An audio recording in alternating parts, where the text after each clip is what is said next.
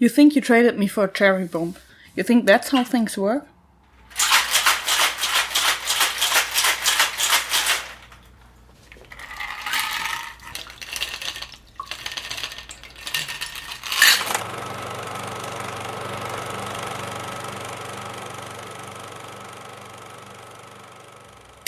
Cheers. Cheers. Oder ist viel leichter, als ich es gedacht habe, ehrlich gesagt. Also wir läuten und führen die Wermutzeit fort. Ja. Hm, meine ist ein bisschen scharf. Ja?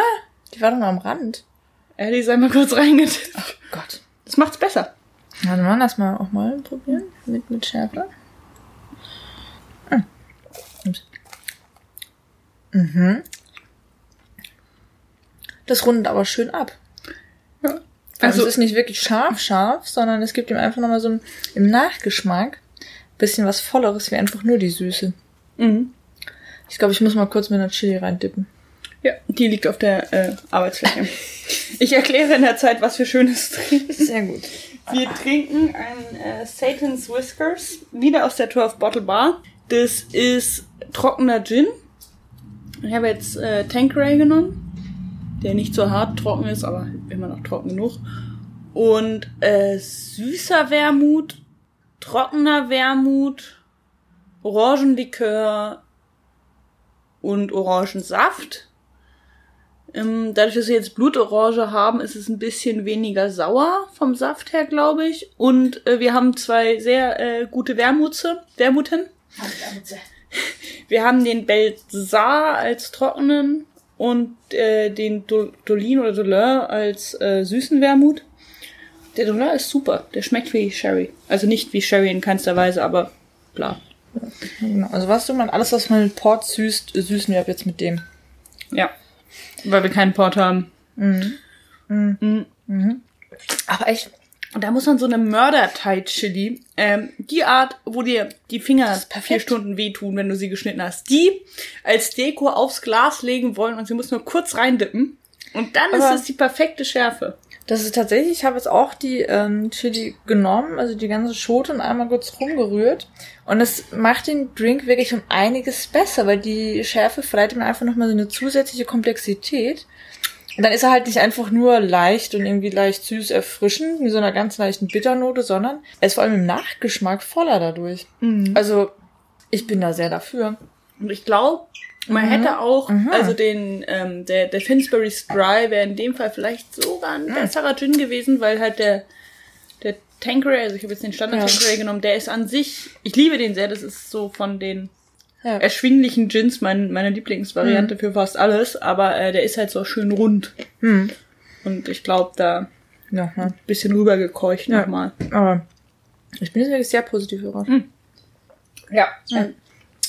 Aber wir beschäftigen uns heute nicht mit ähm, Schnurhaaren, sondern mit Hörnchen. Wir gucken nämlich Horns, äh, wir guckten. Wir, Wir schauten. Wir sichteten Horns von 2013. Die äh, Facts kann ich ganz, ganz schnell machen. Regie ist von Alexandre Ayard, oder wie auch immer man ihn ausspricht. Das ist ein Franzose, ich habe keine Ahnung, wie man den Nachnamen ausspricht. Ähm, aber ist ja auch egal. Leicht, in leicht gehobener Stimme wahrscheinlich. Ah ja, Alexandre, ah ja.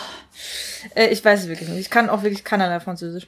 Man kennt ihn vor allem vielleicht von Filmen wie The Hills Have Eyes von 2006 oder natürlich solchen fantastischen Werken wie Piranha 3D. 3D. da, da durfte ich noch nicht rein. Das, das war, der war 2010, das war zu aufregend.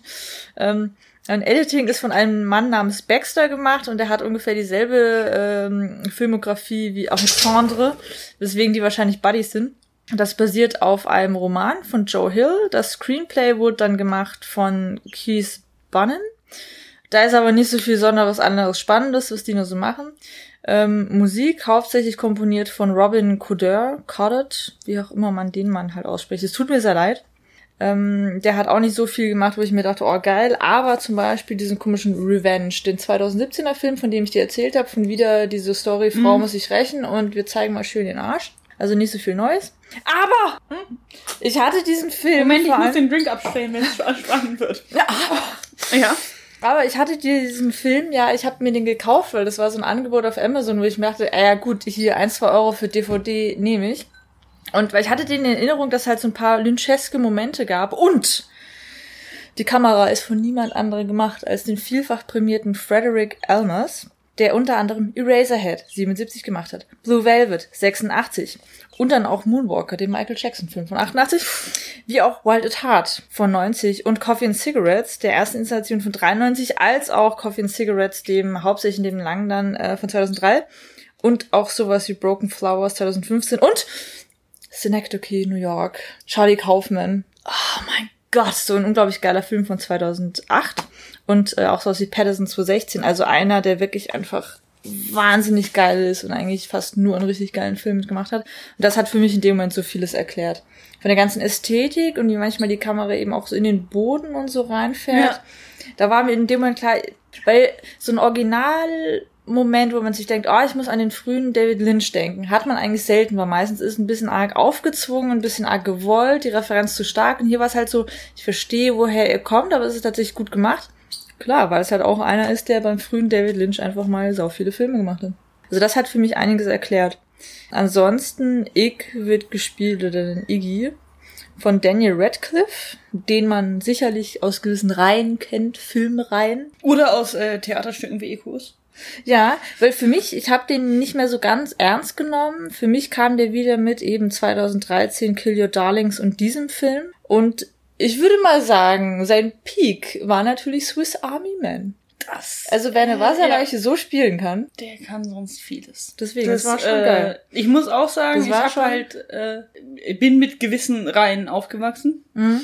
und habe ja, das ist eine Mandel hier. Hm? Am Anfang Radcliffe nie so, äh, bei Radcliffe nie hm. so gesehen, dass sie sich davon distanziert, wie das hm. äh, Emma Watson gemacht hat, die das ja. halt, die hat ja sofort nach dem letzten Dreh die Haare radikal geändert, ja. das Aussehen radikal ja. geändert und in nur noch komplett anderen Filmen mitgespielt. Ja bis sie sich jetzt wieder an, an ähnliche Rollen, also dann auch wieder übergeht. Aber die ist halt nicht von Harry Potter zu Beauty and the Beast gegangen, sondern sie hat halt zehn Filme dazwischen gemacht, die komplex waren.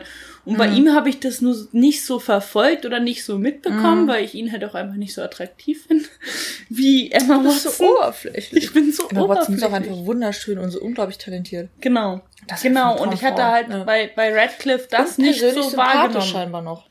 Genau, und ich habe das bei Radcliffe nicht mhm. so wahrgenommen mhm. und habe ihn deswegen, habe mich da einfach nicht weiter für informiert, äh, äh, informiert, interessiert, beides. Ja. Ja. Und äh, ja, Swiss Army Man hat mich eines sehr anderen überzeugt und auch diesen, in diesem Film finde ich, er kann was. Er ne? kann was ja. und er hat mhm. sich davon jetzt für mich auch getrennt. Mhm. Und äh, wie gesagt, Kill Your Darlings ist echt geil, wo Alan Ginsberg spielt. Der ist auch sehr, sehr gut. Ähm, ansonsten, Marin wird gespielt von Juno Temple, keine Ahnung, bla bla, hat mich nicht sonderlich interessiert. Das Schönste, was sie gemacht hat, meiner Meinung nach, ist der unglaublich gute und fantastische. Und den Film muss einfach jeder sehen und jede. Mr. Nobody von 2009. Auch nicht gesehen. Der ist Bam. Und äh, ja, ansonsten hat die noch sowas in Lovelace und Sin City äh, Dame to Kill for und sowas gespielt. Und, ach nee, das war dann der andere Schauspieler, dessen Namen ich mir nicht aufgeschrieben habe, weil ich mich so gefreut habe, dass er in Control mitgespielt hat, im Joy Division Iron Curtis Film. Ich habe aber seinen Namen dann nicht aufgeschrieben, weil mich das so in dem Moment so gefreut hat. Aber ansonsten war es das schon an Fun Facts. Ähm, bei dem Film haben wir jetzt ein bisschen, glaube ich, das Problem, wir müssen sehr mit Spoilern aufpassen. Ja. Weil das bei dem Film vom Plot her sehr, sehr wichtig ist. Aber wir versuchen es mal, also das, was man sowieso mitbekommt, einfach mal zu machen. Wir schauen mal, wie gut wir das hinbekommen. Genau, ich glaube, wir kriegen das hin, das äh, halbwegs äh, ja. clean zu halten. Also ich glaube, allein die Exposition, da sie eben auch die Exposition ist, kann man gut erzählen. Es geht darum, um ein Dead Girlfriend Trope, wir haben das Problem, die Freundin Marin wurde umgebracht und äh, der ganze Film basiert quasi auf einer Neugierfrage. Es wird so ein bisschen von hinten nach vorne erzählt. Wer ist denn jetzt eigentlich der Killer? Und ähm, es wird offen gelassen, es sind viele Perspektiven drin. Und äh, ich glaube, ich komme jetzt gleich zu einer Kritik. Fangen wir erstmal mit noch was Gutem an. Ähm, also die, die Exposition arbeitet mit einer sehr, sehr coolen Kamerafahrt in den Erdboden hinein. Das ist dann auch was so krass Lyncheskes, wo man direkt sieht, aha, daher kommt es. Wo quasi auch gezeigt wird, okay, diese idyllische Szene vom Dialog kippt schon. Wir gehen dann auch noch in den Erdboden rein mit dem ganzen Gewürm. Das heißt, wir werden wirklich um unter der, unter, unter der Oberfläche brodelt was, hier verbirgt sich irgendwas Düsteres, Schmutziges dahinter, was was verborgen bleiben sollte. Und dann geht das Ganze quasi in noch so einer kleinen Pseudokamerafahrt dann halt natürlich über in quasi ein umgedrehtes Bild von dem Protagonisten, also Iggy in der Jetztzeit. Und in dem Moment ist quasi schon alles für diesen Film gesagt, mit was für einer Stimmung wir da reingehen wollen. Ähm, und das fand ich irgendwie ganz cool gemacht. Also allein diese Exposition, so fand ich eigentlich sehr, sehr cool. Und hat mir in dem Moment, weil ich hatte keinerlei Erwartungen an diesen Film. Mir wurde nur gesagt, wegen, ah ja, den können wir ja mal gucken, der ist ganz cool, der könnte dir gefallen. Und ich war so, naja, mal schauen. Und in dem Moment war klar so, okay, das könnte ein Film sein, der mir tatsächlich Spaß macht. Weil der hat so den ganzen, die Stimmung so ein bisschen ja. gesetzt der so dieser Eingangsshot. Ähm, aber wenn wir jetzt halt nicht wirklich groß was über den Plot sagen können, dann würde ich halt eigentlich direkt mit einer Kritik anfangen. Leider irgendwie schon. Also die Kameraarbeit ist schön. Ja, die Kameraarbeit. Editing ist, ist auch sehr cool. Da sind sehr, sehr coole Momente drin, finde ich. Ich fand auch den Soundtrack tatsächlich eigentlich nicht schlecht. Der war nicht schlecht, der hat ganz gut gepasst. Ich finde ja. das äh, Setting an sich ganz gut gewählt. Ja. Ich meine, das ist jetzt nichts aus ultra ausgefallen ist. Es ist eine kleine Stadt in Kanada oder ja, ich ja, glaube Kanada. Ja, irgend sowas. Und es sind vor allem auch, ähm, wir befinden uns viel im Wald mit viel Moos und Schlingpflanzen und was weiß ich. Also auch so ein bisschen, es sieht fast so aus wie Sumpflandschaft, ist aber zu trocken und zu grün dafür. Genau, also es ist aber äh, so kanadische so Seenlandschaft, ja. Wildnis, ja. wo Holz herkommt. Ja. Und ähm, so, so das Setting funktioniert sehr gut, da wird sich auch dran gehalten oder drin gehalten. Ja. Gedreht wurde in Kanada, das weiß ah, ich. Okay. Und die ähm, Buchvorlage, die halt auch viele Kritiker und Hasser hm. hat, äh, der hm. hat, glaube ich, am Skript noch so halbwegs mitgearbeitet. Ja. Das ist vom, es tut mir sehr leid, ihn nach seinem Vater zu beurteilen, aber ich habe seinen Namen sofort wieder vergessen. Sohn von Stephen King. der hat extra einen anderen Namen, damit man ihn nicht mit seinem Vater in Verbindung Na, das bringt. haben wir ja wieder gut gemacht. voll gut hinbekommen. Ich Aber die, die Novel ist ja von Joe Hill. Ja, Joe Hill ist der Joe Sohn Hill, von genau. Stephen King. Joe Hill. Ah, okay. die, das habe ich gar nicht mehr gezogen. ist als der Sohn von Stephen King. Er ja, deswegen, ist ein eigenständiger Autor. Ich habe wegen Joe Hill das jetzt gar nicht so äh, nee. gedacht und gesehen. Joe Hill. Ja, eine Sache, die mir noch aufgefallen ist, die ich cool fand, der Film arbeitet sehr, sehr viel mit Musik und Musikreferenzen. Zum Beispiel, also der Hauptprotagonist heißt Ig und wird dann auch oft Iggy genannt, wie zum Beispiel Iggy Pop. Wir haben mh, mm, diesen einen Song aus Perks of Being a Wallflower drin, dieses We could be heroes, ja. just for a day. Das Ding, wir haben ähm, sehr, sehr cool Where is My Head von den Pixies, was man auch vor allem aus Fight Club, glaube ich, kennt. Wir haben einen Pulli mit Nirvana, dem Bleach-Album und ein Bowie-Polster, äh, Polster, ein Bowie-Poster. Eine Couch aus Bowie wäre auch nicht schlecht.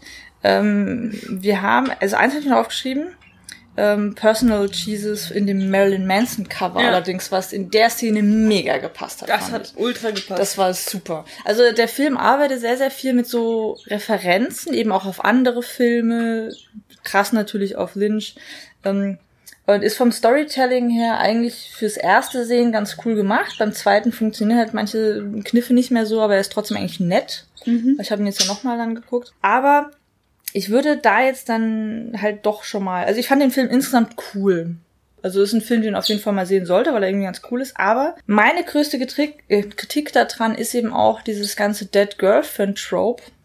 Denn man kann mal drauf achten, wenn man den Film sieht, es gibt so verschiedene Perspektiven auf die Protagonistin von eben immer Männern, die dann auch sehr durch Objektivierung und Besitzansprüche selbst von ich aus gefärbt sind, was mir ja. teilweise wirklich beim zweiten Mal, also beim ersten Mal dachte ich mir schon so, ja, okay, das ist ein bisschen, hm, hätte man intelligenter machen können. Beim zweiten Mal fand ich es teilweise wirklich unangenehm, richtig, richtig krass. Das hat mir sehr sauer Also, und abgesehen davon, also klar, sie ist tot, aber dafür, dass eigentlich die Tragik keine der Geschichte ist, also das ist ja. jetzt, stopp mich, bevor ich spoiler, aber im Prinzip die beide, beiden hatten eine wahnsinnige Liebesgeschichte mhm. und er hat sie sehr geliebt, schon immer. Mhm.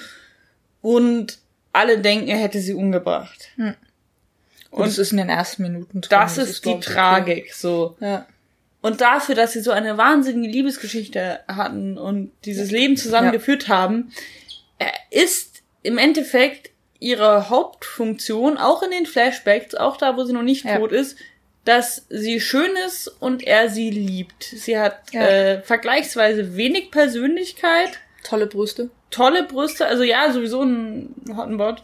Deswegen, also und genau das ist es halt. Also sie Ja. sieht schön aus, ist in diesem Dorf, aber es ist auch nicht so ganz klar, Ja. ob ja. es irgendwas an ihr gibt, also ob nicht auch jedes andere einzige Mädchen in diesem Kaff, das hot ist, äh, diese Rolle erfüllen hätte können. Also es ist so ein bisschen sehr, es, Mhm. sie hat bestimmt eine Persönlichkeit, aber es ist, kommt nicht rüber und Sehr oberflächlich einfach erzählt.